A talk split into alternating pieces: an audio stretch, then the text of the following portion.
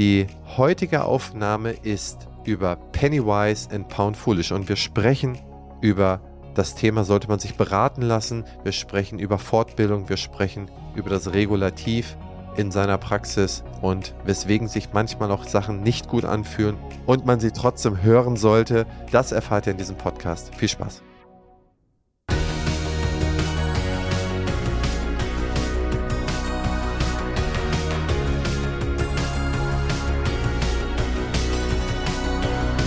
Partner dieses Podcasts ist die Bludenta GmbH mit dem Flash Zahnaufhellungssystem. Hallo ihr Lieben, heute sprechen wir über das Thema Pennywise and Pound Foolish. Es geht darum, sich manchmal einfach Hilfe zu holen, aber diese Hilfe kostet natürlich auch. Und manche Leute haben einen Skorpion in der Tasche und wollen dafür nichts ausgeben. Kommen Sie mit dieser Strategie weiter? Ja oder nein? Sollte man ein Sparfuchs sein oder sollte man einfach die Cash-Cow füttern und das Geld an Berater rausschmeißen? Wie siehst du die Sache, lieber Christian? Ja, Anne, ich bin ja Berater oder wir sind ja Zahnarztberater und da haben wir natürlich damit zu tun und da habe ich natürlich auch, da bin ich ja gebiased und zwar in der Richtung, dass ich glaube, man nimmt sich einen Berater, wenn man äh, von einer Erfahrung profitieren möchte, um selber eine Abkürzung zu gehen. Ja, so haben wir zum Beispiel in der Corona-Zeit, wo unsere Berater auch nicht in die Praxis gehen konnten und ich es auch ehrlich gesagt nicht wollte, in, der, in einem gewissen ja. Zeitraum, so drei, vier Monate, da haben wir uns selber einen Berater geholt und haben gesagt, so, jetzt machen wir was für die, für die Kultur. Ne? Wie können wir uns kulturell nochmal anders aufstellen? Ich habe top gebildete Leute, die wissen das eigentlich alles, aber es ist manchmal total hilfreich, wenn jemand anderes, der nicht den ganzen Tag deine Brille aufhat, einfach mal irgendwo raufschaut und sich traut, etwas zu sagen, ohne dass es für ihn oder für sie eine Konsequenz zu befürchten ist. Das heißt, der einfach reingeht und sagt, oh, ich, ich sehe das und das und das. Und natürlich ist es ja auch immer so, ich weiß nicht, wie es dir da geht, das musst du mir gleich mal erzählen, aber man fühlt sich auch oft mal angefasst, wenn man gesagt hat, okay, eigentlich sagen sie dir auch alles, aber du hast dann halt so ein paar Marotten, die sagen sie dir nicht, aber die Marotten führen halt irgendwo da und dazu. Oder irgendwelche äh, Tools, äh, die man selber nicht kannte. Zum Beispiel, habe ich auch immer wieder, hole ich mir Input von außen, wenn ich irgendwie neue Tools ausprobiere oder irgendwelche Leute empfehlen mir was, sagen, okay, Christian, hier schon mal das und das und dann buche ich mir irgendetwas und gucke mir das an und gucke, ob es für das Unternehmen passt.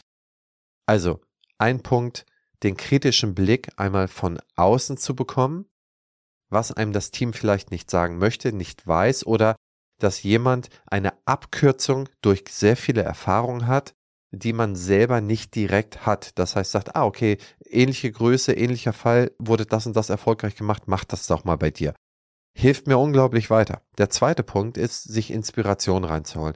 Einfach mal zu gucken, die Entwicklung ist so und so und so. In Zukunft wird es so und so aussehen. Du stehst jetzt hier.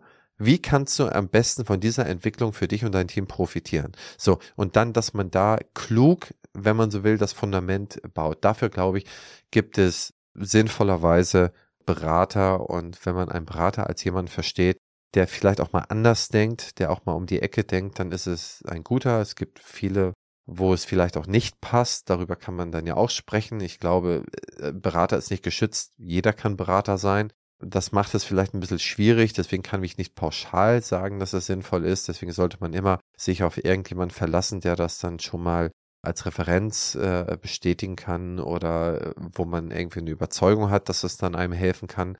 Aber grundsätzlich halte ich sehr, sehr viel davon, bevor man viel Geld durch den Fleischwolf dreht, bildlich gesprochen, und irgendwo immer gegen irgendwelche kleinen Wände läuft, weil man es erstmal ausprobiert und dann den richtigen Weg hat, dann macht es sehr, sehr viel Sinn, äh, sich doch einmal das vernünftig einrichten zu lassen. Als ich mir überlegt habe, einen Podcast zu machen, da habe ich am Anfang ein bisschen ausprobiert und dann irgendwann habe ich dann mir auch jemanden geholt, der mir erklären kann, okay, wie wird das Audioerlebnis besser, wie kann man dies nochmal ein bisschen besser machen. Das sind einfach Skills, die ich niemals haben werde und wo Tontechniker jahrelang für trainiert haben und ganz, ganz viel mehr Erfahrung reinbringen und dann holt man sich diese Erfahrung dann irgendwo auch für sich rein. Aber ich bin total gespannt, wie du als Zahnärzt-Sicht äh, und als Gründerin, als ehemalige Gründerin und äh, Leiterin einer so spektakulären Praxis, äh, wie du eigentlich zu dem Thema stehst.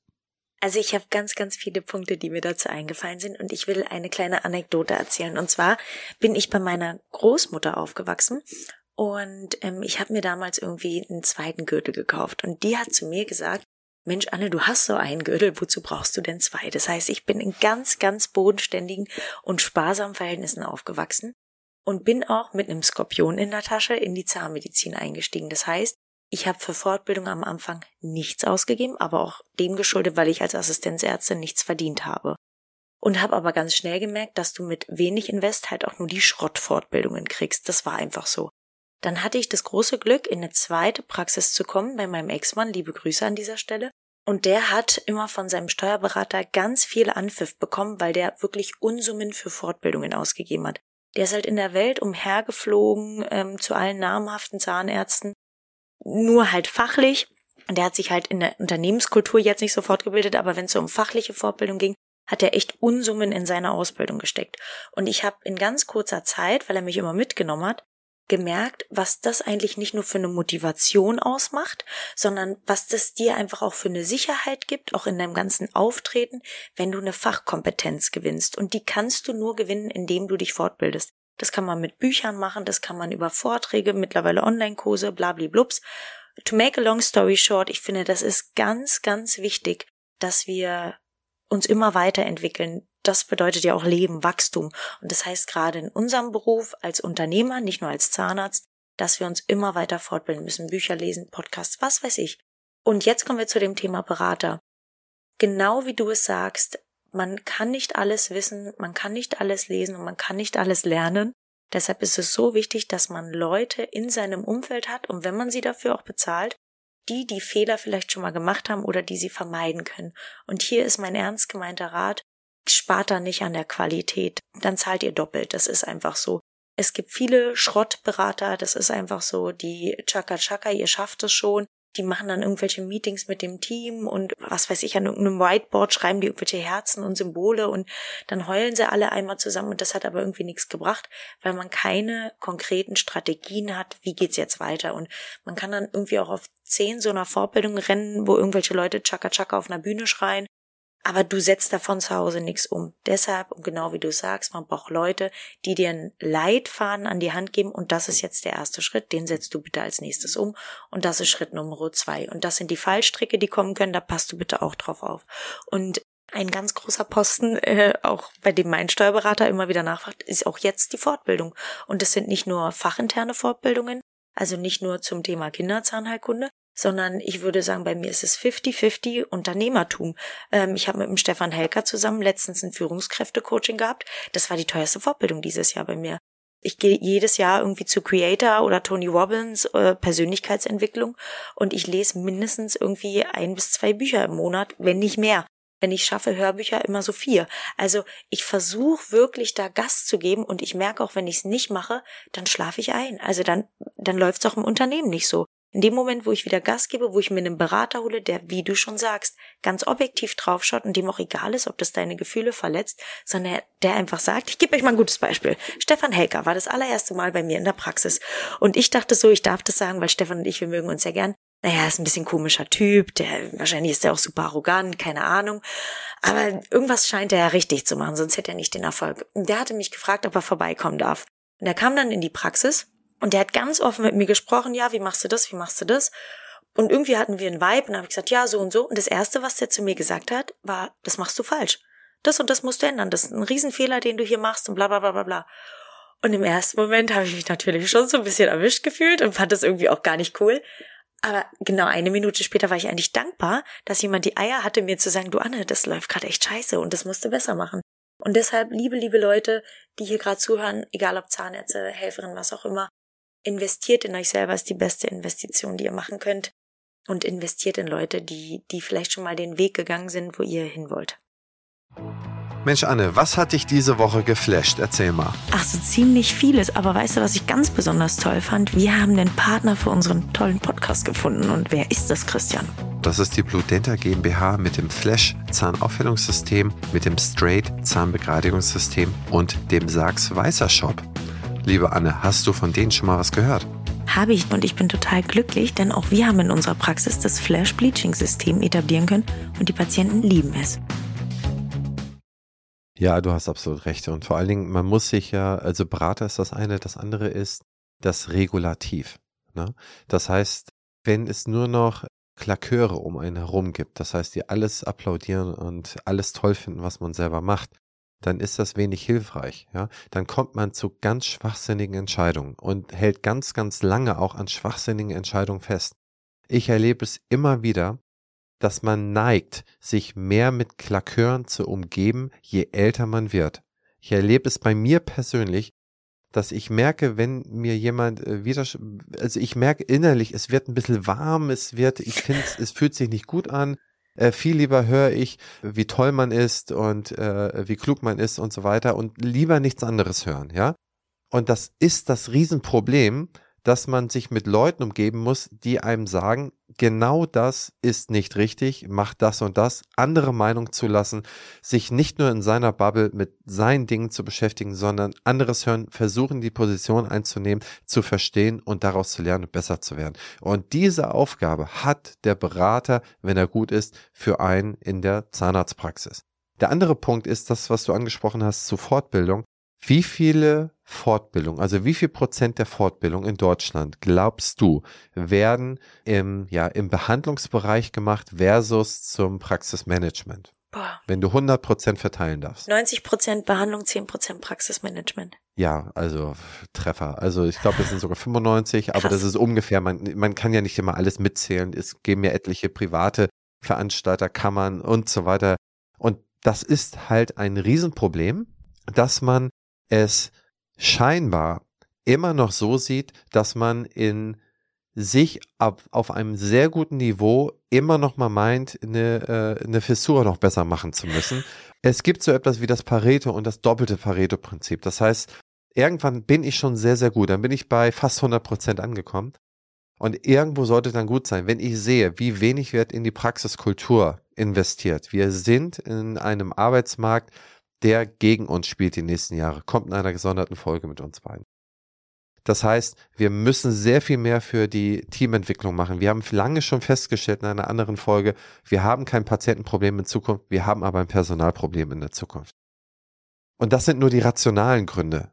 Die anderen sind, es macht auch Spaß, mit einem tollen Team zu arbeiten, das sich selber weiterentwickelt, das selber wächst. Und es muss nicht immer das finanzielle Wachstum sein, es kann das Wachstum der Menschen in der Praxis sein, was einen dann glücklich macht und was die Praxis leben lässt. Das heißt, da sollte man rein investieren, in die Mitarbeiter, auch in nicht fachbezogenes, sondern in Themen wie Leadership Kommunikation, führen nach oben, führen nach unten, richtig Feedback geben und annehmen und so weiter. Das sind Themen, in die man auch für sich in, äh, und sein Team äh, investieren sollte. Und da gibt es tolle Möglichkeiten, das zu tun. Voll. Ich ähm, habe letztens dürfte ich bei Fundamental Remscheid auf der Bühne stehen und hatte einen Vortrag gehalten und irgendwie bei der Recherchearbeit habe ich gelesen, dass die Suizidrate unter Zahnärzten erschreckend hoch ist. Und ich glaube, dass ein ganz, ganz großer Punkt, warum das so ist, ist, dass die Menschen einfach ganz unglücklich in ihrem Job sind und nicht wegen der Arbeit an sich und auch nicht wegen der Patienten, sondern weil die Kommunikation im Team einfach immer schwieriger geworden ist und weil viele mit Personalproblemen zu kämpfen haben, vielleicht auch mit einem wirtschaftlichen Druck und ich glaube, dass genau in dem Moment, wo man sich Berater holt und, und fortbildet, auch in dem Bereich des Praxismanagements, du auch viel mehr Spaß an der Arbeit hast, du viel, viel glücklicher wieder zur Arbeit gehen kannst und dich besser um den Patienten kümmern kannst. Wenn Arbeitsabläufe strukturiert ablaufen und wirklich ein tiptop Qualitätsmanagement vorhanden ist, dann macht die Arbeit auch wieder viel mehr Spaß. Ich kann das wirklich von mir sagen. Ich hatte Stellen, da bin ich einfach nicht mehr gern zur Arbeit gegangen und das hat wirklich keine Freude mehr gemacht. Und in dem Moment, wo man wieder eine Struktur reinbekommen hat, war das Team auch ganz anders motiviert und war man selber auch wieder ganz anders motiviert. Das ist einfach so. Ja, absolut. Also deswegen, es gibt tolle Leute, die Fundamentalleute finde ich auch ganz toll. Es gibt auch diese Online-Lernplattform Crocodile, musst du dir unbedingt mal reinschauen. Da legst du dann für deine ganzen Teammitglieder so Lernstories an, also so Lernfortschritte an. Hast du, du hast zum Beispiel ein Team mit sieben Leuten, drei sind ZFAs am Stuhl, eine macht die Abrechnung, eine ist die PM vorne und eine ist ein ZMP und dann hast du vielleicht noch einen weiteren Behandler oder zwei. Und dann kannst du anlegen, okay, hier für meine Praxis, äh, die ZFA-bezogenen Sachen sind die und die und die und die.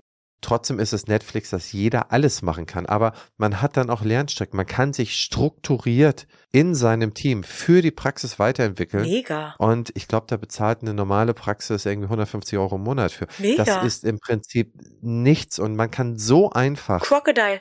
Ja, genau. Es gibt so einfache Tools, die man mittlerweile nutzen kann, um sich das strukturiert weiter, um seine Praxis weiterzuentwickeln.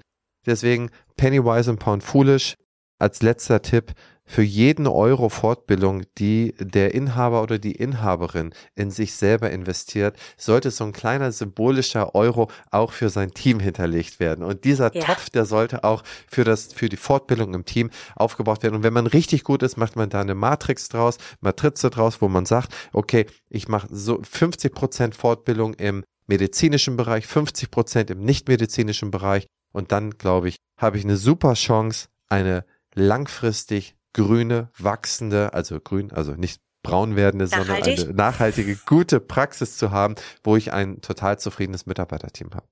Mega. Tolle Schlussworte. Ja, danke, liebe Leute. Wir hoffen, dass euch auch diese Folge gefallen hat. Wenn sie euch gefallen hat, dann bewertet uns auf Spotify und iTunes mit 5 Sternen und hinterlasst einen lieben Satz. Das hilft wirklich beim Algorithmus. Und bis zur nächsten Folge. Vielen Dank. Tschüss.